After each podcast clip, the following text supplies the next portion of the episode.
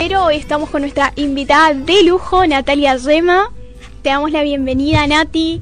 Hola, ¿qué tal? Buenas tardes. Hola Guadalupe, hola Verónica, ¿cómo están? Buenas a toda la amable audiencia que está ahí conectada. Bueno, gracias Nati, gracias por venir. Sos una genia, sabes que te queremos mucho, ya te tuvimos varias veces en el atelier en televisión, pero bueno, hoy queríamos que estés en la radio, porque realmente siempre nos traes tema sumamente importante como el de hoy, ¿no? Que vamos a hablar justamente del emprendedor. Vamos a apuntar a eso, ¿no? Para complementar lo que recién nos hablaba, este Lorena, Lorena, por teléfono, que ella estaba desde Paraguay, presidenta de la Cámara.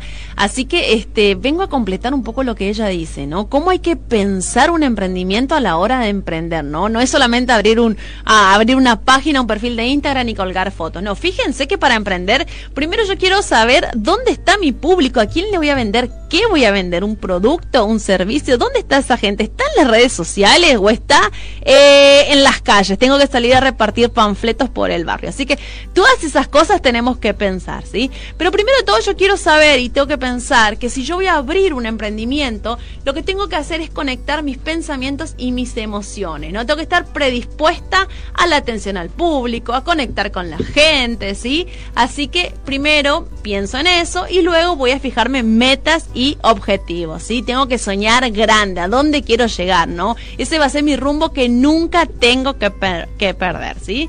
Y después cuando me dicen en qué emprender, yo les digo, bueno, primero, primero tenemos que pensar, Vero, en cubrir una necesidad a la sociedad, y resolverle algún problema, algo que le haga más fácil la vida a las personas. Es como, es como hacer un estudio de mercado, si se puede decir. Exactamente, yo no lo quería decir así para que la gente no se asuste, pero podemos mirar un poco las redes sociales, salir a dar una vuelta por el barrio y ver qué está pasando, ¿no? O sea, tengo que ver primero ¿Qué necesidad tiene la gente? A mí la otra vez me pasó que quería verduras y no encontré una verdulería online, ¿viste? No, entonces le llamé al verdulero, fui, le saqué el número y después le dije, che, mira, arma un catálogo por WhatsApp, actualiza los precios. Y me dijo, Natalia, no se me había ocurrido. Y ahí está el señor, pedidos verduras, lo tengo agendado, un beso al señor del barrio.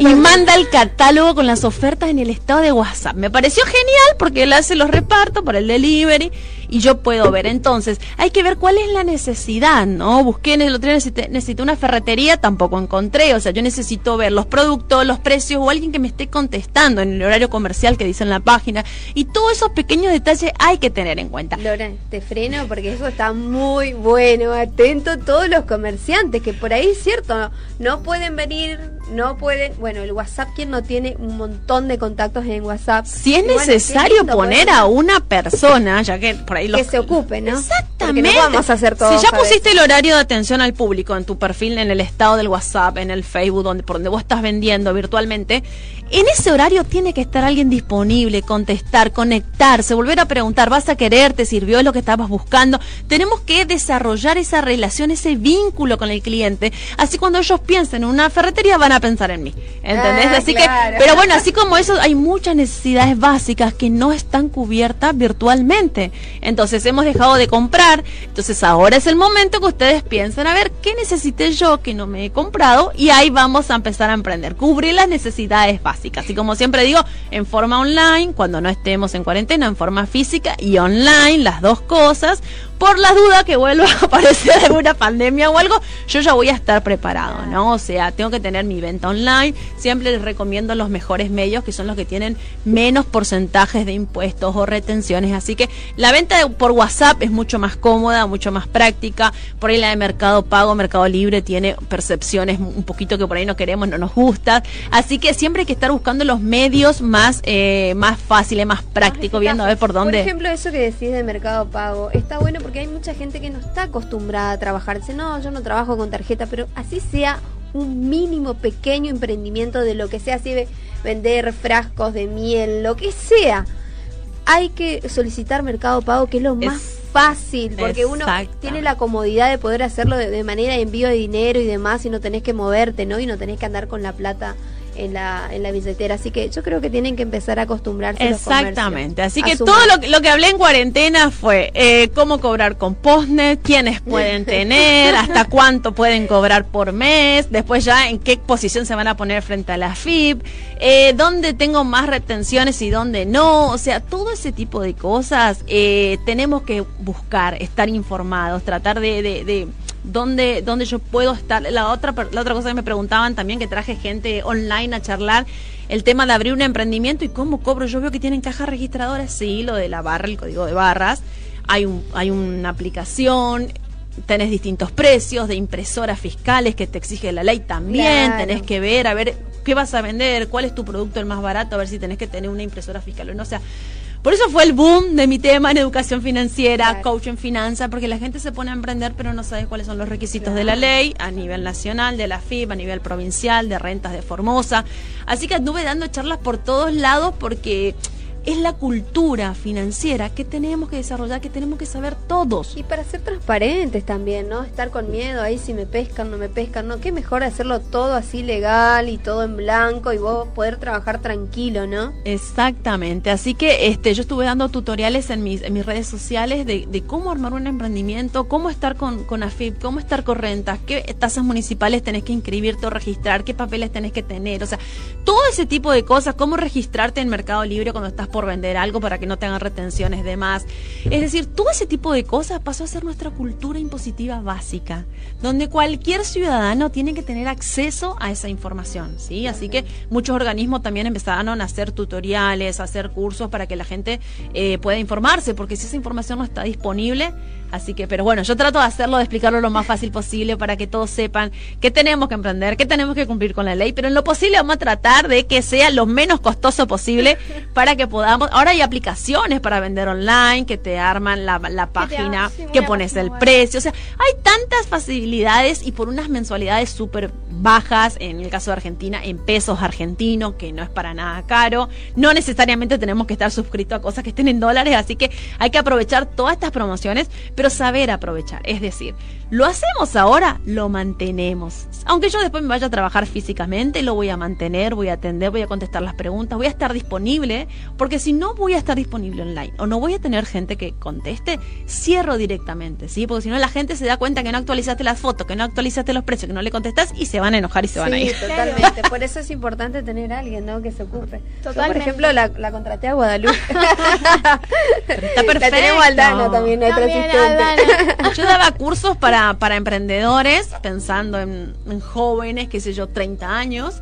Y un día tuve que armar un curso de 14 años con chicos que, chicos y chicas, ¿no? Eh, bueno, mi hijo que hace service para bicicleta, otros chicos que venden cocina, que venden cocinan, postres y venden. Otras chicas que hacían decoración, con le ayudaban al papá y bueno, no hubo más fiestas, bueno, les enseñé cómo armar un paquete para cumpleaños con todas las cosas en una caja y empezar a vender el cumpleaños, digamos. ¿Qué querés? Te armamos la cajita y te vendemos, ¿sí? Entonces, son chicos de 14 años que tenían todo el power para ser emprendedores. Nadie les dijo que no ahora podían. la juventud está más fuerte que nunca. ¿Entendés? Entonces ellos se animan a cobrar, Natela, cómo ponemos el precio, se los expliqué virtualmente porque fue en una clase de Zoom que les di a todos los chicos. Ellos ya vienen con todo el packaging en la cabeza de que Ay, yo le quiero poner tal bolsita y con tal calcomanía y le voy a... creativo que los grandes, te digo.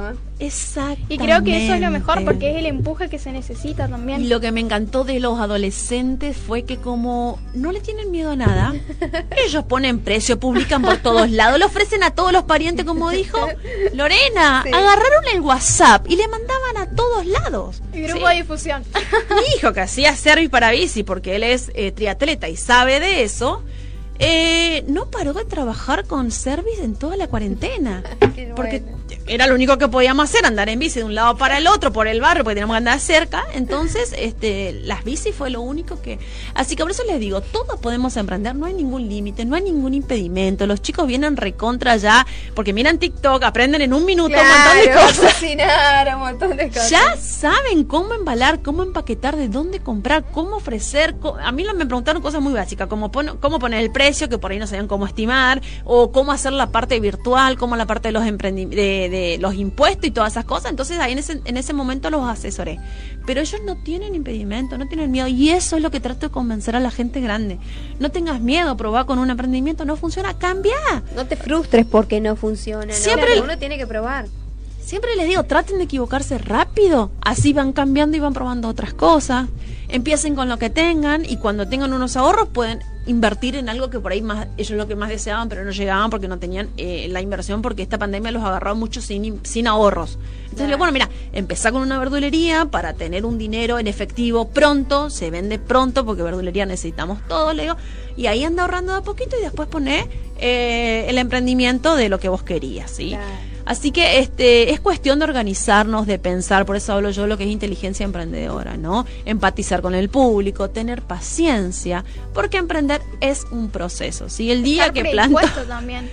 Exactamente, el día que planto la semilla no es el día que recogemos el fruto, así que hay que tener paciencia, ¿sí? Paciencia, que no pueda vender en una o dos semanas ya va Sí, los primeros meses son los más difíciles porque tenemos que empezar a hacer la publicidad, la difusión, que la gente piensa enterarse que yo estoy, que yo existo. cuando vos haces una publicidad, por ejemplo, en televisión o radio, no, no, no, no vamos a pretender que al mes o a los dos meses eh, tenga, digamos, efecto después. Por eso generalmente se hacen contratos de seis meses, por decirlo, para que ellos vean al seis, acá seis meses que realmente eh, tiene su fruto, ¿no? Primero es como plantarse, posicionarse, o sea, lleva un proceso, como decimos, no hay que frustrarse porque en las primeras dos semanas no, fue un fracaso mi, mi emprendimiento, ¿no? Exactamente. Es tener paciencia y ganarse la gente. Igual que cuando empezamos los emprendimientos, hacemos una desinversión, ¿no? Pongo mis ahorros para arrancar, quizás para proveerme de stock o alguna cosa, ¿no?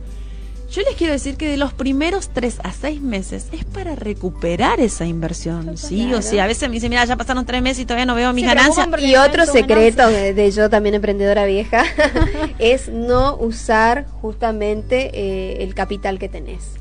Porque hay que, hay que decir, como decís vos, tres, cuatro meses, recién decís vos, bueno, ahora sí ya puedo usar lo que gané, mi ganancia ya lo puedo sacar. No, los primeros meses es esa misma ganancia que tenés, agarrar y volver a invertir para, bueno, seguir, bueno, creciendo, ¿no? Porque si no, nunca avanzas. Si empezaste a gastar, dijiste, uy, hoy vendí un montón Pensemos como millonarios. Los millonarios, cuando tienen dinero, lo invierten. No lo gastan. Lo primero que hacen es invertir. Cuando se aseguran un capital que les vaya produciendo que les vaya generando otros ingresos adicionales, recién ahí comienzan a gastar, ¿sí? Así que no se desesperen, son cosas que van a pasar, pero como la gente por ahí no sabe, los primeros tres a seis meses no son de ganancia, son de recupero de inversión.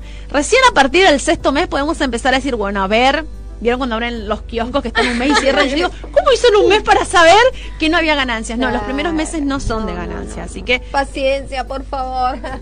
Exactamente, así que pero bueno, eh, a donde quería llegar también, entre otras cosas, es que la guerra no está en los productos, como digo siempre, Vero. La guerra está en la forma en que vendemos los productos, ¿sí? Porque productos puede haber por todos lados lo que yo vendo, pero yo tengo que vender a través de mi plus de valor, de valor, ¿no es cierto? Yo le voy a dar algo que mi competencia no se El valor agregado sería, ¿no? Exactamente. Bueno, en eso yo quiero que trabajemos. Fíjense que ahí en mis redes también hay plan de negocios para que vean cómo voy a hacer yo para crear hoy Laura Lorena hablaba de la creatividad. Tenemos que ser creativos. ¿Qué le voy a ofrecer yo de adicional al público, al potencial cliente con este producto que está en todos lados para que me elija a mí?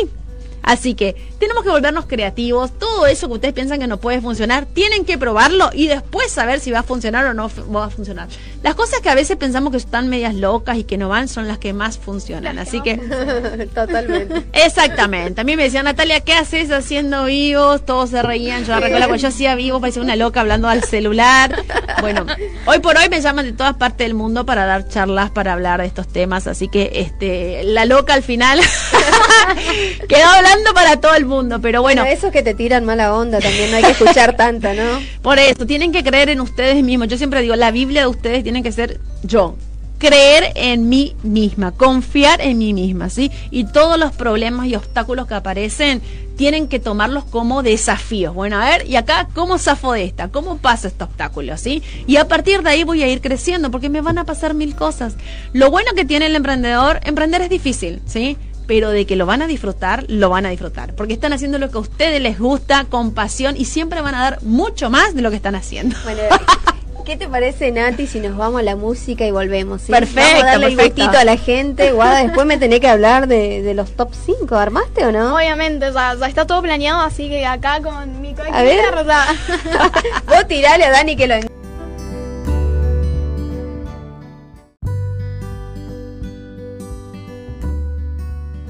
Ustedes diferencian mucho el tema de las redes sociales. Como, fíjate lo que dicen. Facebook es para viejos, me dicen.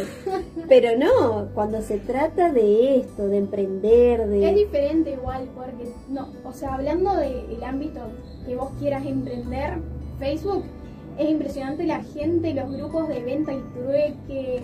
Y lo, Es y lo- verdad. lo bueno de buscar asesoramiento también que aprendes a leer las estadísticas, porque gracias a Dios cada red tiene estadística. Sí. Entonces vos sabés qué público te mira, de qué edad, si más mujeres, más varones, y todo eso te está ayudando a decir, bueno, mira, la gente que yo le quiero vender, a mi cliente modelo, al Bulger, no está acá. ¿Entendés? Entonces por eso yo digo, bueno, ah, mira, no están acá, bueno, vamos a buscar otra red, miramos las estadísticas de otra red. Ah, acá está la gente de la edad que yo estoy buscando, acá están las mujeres que me van a comprar esta ropa, ¿entendés? Entonces hay que saber leer también las estadísticas que nos ofrecen las redes sociales, ¿no? Y bueno, y también eh, diferenciar las redes sociales, hablando de redes sociales, siempre yo digo que la imagen es todo, ¿no? No solamente la apariencia que uno da como el que vende, por decirlo, pero también cuidar, si vas a hacer una página, un Facebook, un Instagram y querés vender algo que sea para vender algo, no mezclar todo, ¿no? Exactamente. O ¿Sabes lo que pasa? Que se, se confundió porque había un- hay un- una, una teoría muy fuerte de es humanizar las marcas. Entonces la gente empezó a entender, ah, humanizar, voy a mostrar de mi vida personal. No, en realidad humanizar las marcas es poder estar cerca de tu cliente y contar la historia de la marca y todo lo que tenga que ver con la marca y los productos o los servicios que estás ofreciendo, ¿no? No tiene que ver con mostrar mi vida personal porque mi vida personal no es importante. La gente no está acá por mi vida personal está acá por lo que yo estoy vendiendo. La comunidad Claro, que me sigue es por el tema que hablo, ¿sí? Entonces, cuando hablamos de humanizar la marca, es contar cómo producís ese producto, cómo lo conseguís, de dónde viene la materia prima, eh, mostrar todo el proceso de cómo llegás a eso, ¿sí? Vas a hacer un videíto de lo que vendés, lo que fuese, fíjate el escenario. Hoy estamos puestos los ojos en todo lo que es alrededor, ¿no? El escenario, la luz, la tela que pusiste debajo para la foto, la foto que sea de calidad. fondo, por favor, el fondo. Es tan importante ver un video de calidad, con fotos de calidad, con fondos que son acorde al producto que están vendiendo, que eso hace que yo me quede, le dé me gusta y lo ponga en mi favorito para ver si lo voy a comprar o no. Eso decide la compra. Las compras son el 90% emocional. Si la foto no es de calidad, y voy a pasar largo y buscar otro. Fíjense lo importante que es que el contexto, la foto, el video, que todo sea de calidad, que sea bueno, ¿no? Eh, hoy se está haciendo mucho hincapié y con TikTok se nota muchísimo, porque TikTok también es una vidriera de ventas de todo. Así que es muy Tiene una importante comunidad muy grande TikTok. grandísima. Y, y te digo, la viralización de los videos son increíbles. Los alcances, cómo te va mostrando, increíble cómo llega a todo tipo de audiencia. Yo por lo menos veo, no sé, 40 personas que me siguen por día cada vez que subo un video en TikTok. ¿Entendés? Porque les digo que me siguen en Instagram, entonces ven el video y después me van siguiendo eh, en Claro. Instagram. Así que todas esas cosas son importantes y son detalles que necesitamos para cuidar a nuestro cliente, para generar ese vínculo, porque después que me compró no se terminó la historia ahí, ¿sí? Yo tengo que generar un vínculo para que vuelva, para poder venderle alguna otra cosa o lo mismo cuando necesite y se acuerde de mí, que me tenga en cuenta. Así que yo le voy a sacar ahí un WhatsApp y voy a mantener el contacto y le voy a mandar las promociones, voy a armar un catálogo si es necesario por WhatsApp para mandar cuando hay novedades, cuando hay promos, cuando hay descuentos.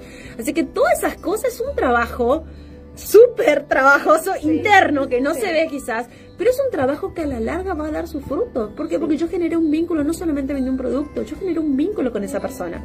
Así que este son pequeños detalles que hoy marcan la diferencia. Otra cosa también que me pasa a mí, yo tengo varias redes sociales, tengo de la Academia de Modelos, tengo del atelier, el mío personal, de los vestidos, y tengo varias, sola no puedo.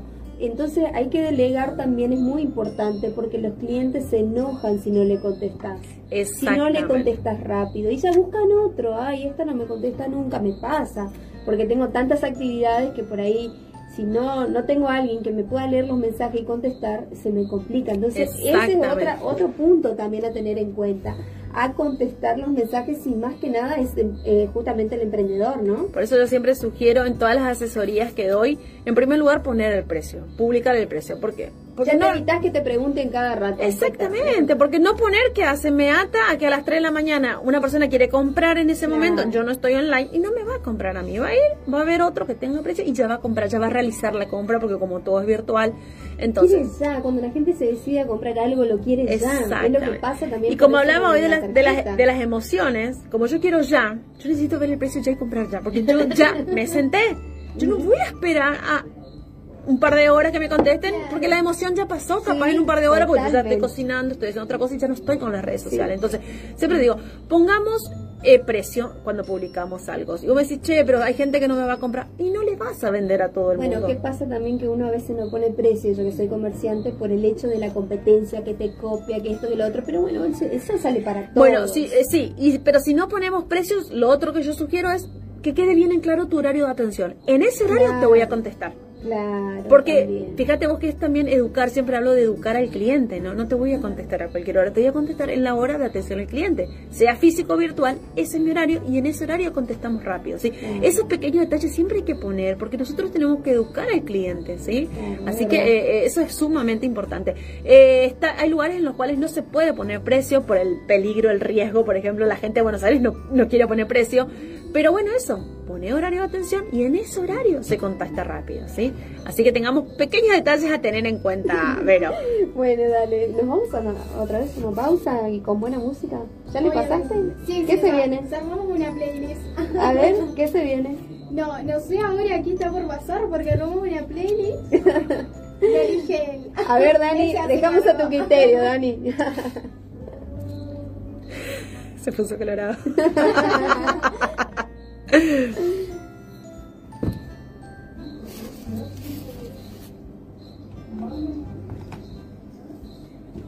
Está haciendo dinámico. Me gusta.